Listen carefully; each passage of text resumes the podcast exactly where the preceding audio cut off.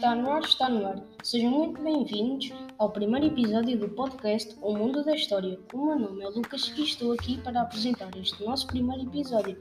Começamos da melhor forma e iremos falar sobre a colonização dos arquipélagos atlânticos, ou seja, dos arquipélagos dos Açores e da Madeira. E para isso tenho aqui comigo os meus colegas Tomás, Lara e Matilde.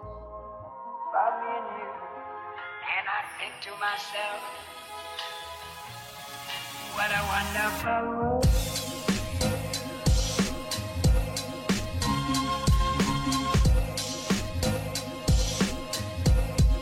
What a wonderful world.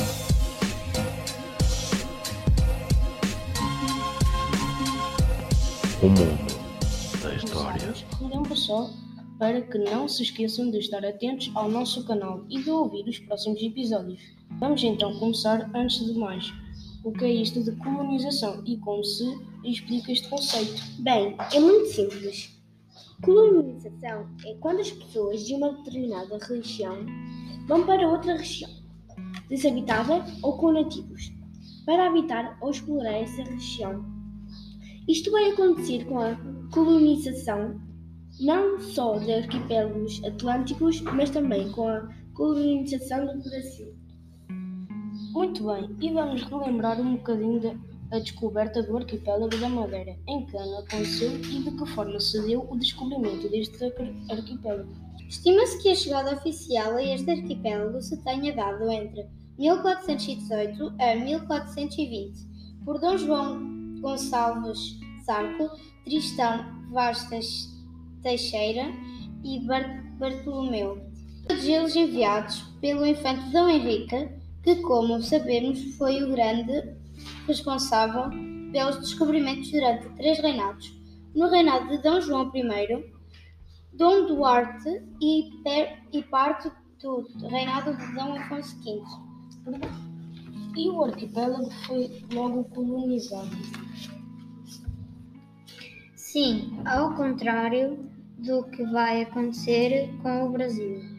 O arquipélago da Madeira e também o, o dos Açores começam logo a ser colonizados de forma a impedir a ocupação deste, destas ilhas por países estrange, estrangeiros.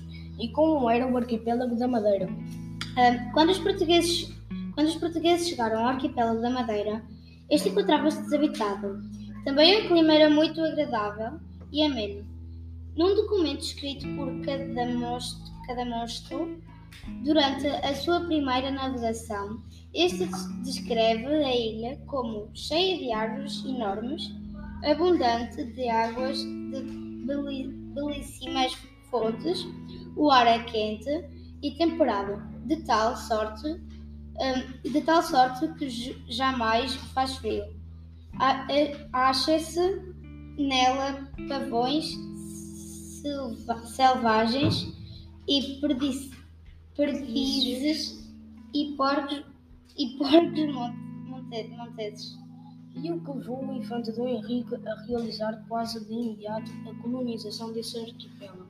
Bem, como já dissemos anteriormente, a Madeira possui um clima ameno e invexável, e para além disto, e boa fertilidade nos solos.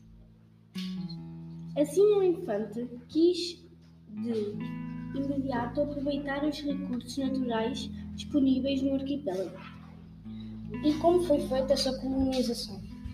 O infante Dom Henrique dividiu a ilha em capitais, capitanias e, entregou-as a capitães, capitães que eram os descobridos, que deviam geri-las em trocas de privilégios.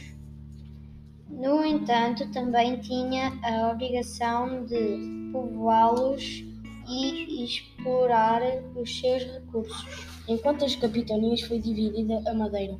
A Madeira foi então dividida em três capitanias: a do Machico, que foi entregue a Tristão Vaz Teixeira, a capitania de Porto Santo, entregue a Bartolomeu Perestrelo e, por último, a capitania do Funchal, que foi entregue a, a João Gonçalves Zarco.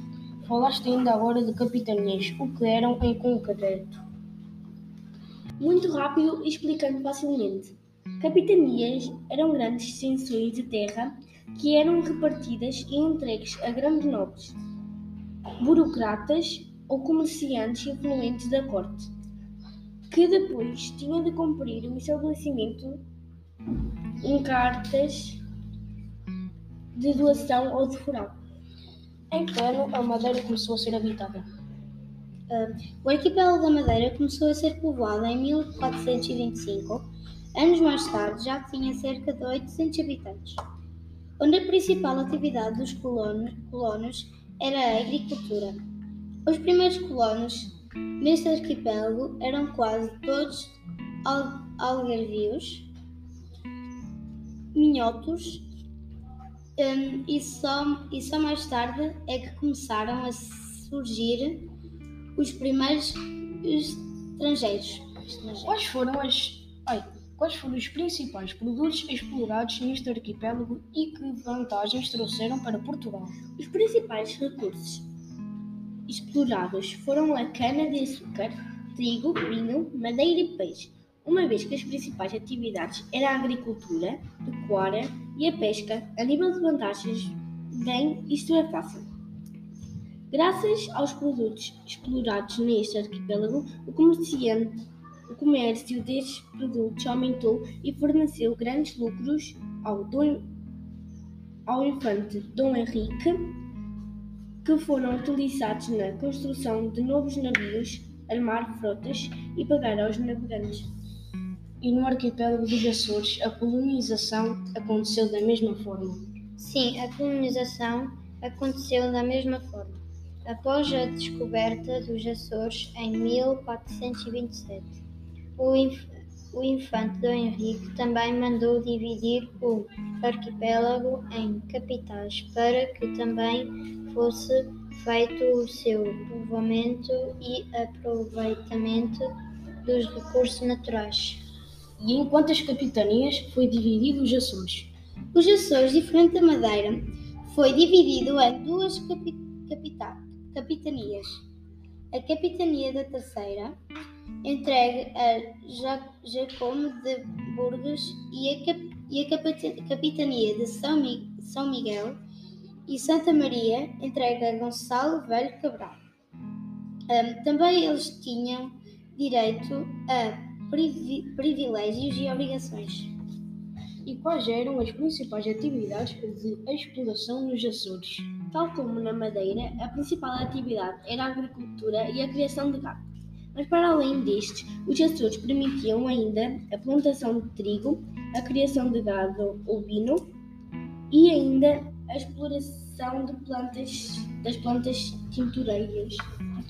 Então, e por fim, quais foram as vantagens para os portugueses da colonização dos Açores? Os Açores desempenharam um papel fundamental durante a expansão portuguesa. Os comércios dos, dos produtos explorados permitiram aos portugueses ter dinheiro para ajudar às despesas da expansão. Para além disto, também foi um pouco de passagem e abastecimento, sobretudo de água e alimentos, para as embarcações que se dirigiam para a costa ocidental, africana, Índia e Brasil. E chegamos ao fim do nosso primeiro episódio. Obrigado. Obrigada aos meus colegas por terem participado. Não percam os próximos episódios onde falar, falaremos sobre a presença portuguesa no litoral africano e a colonização do, Brasil. Até à próxima.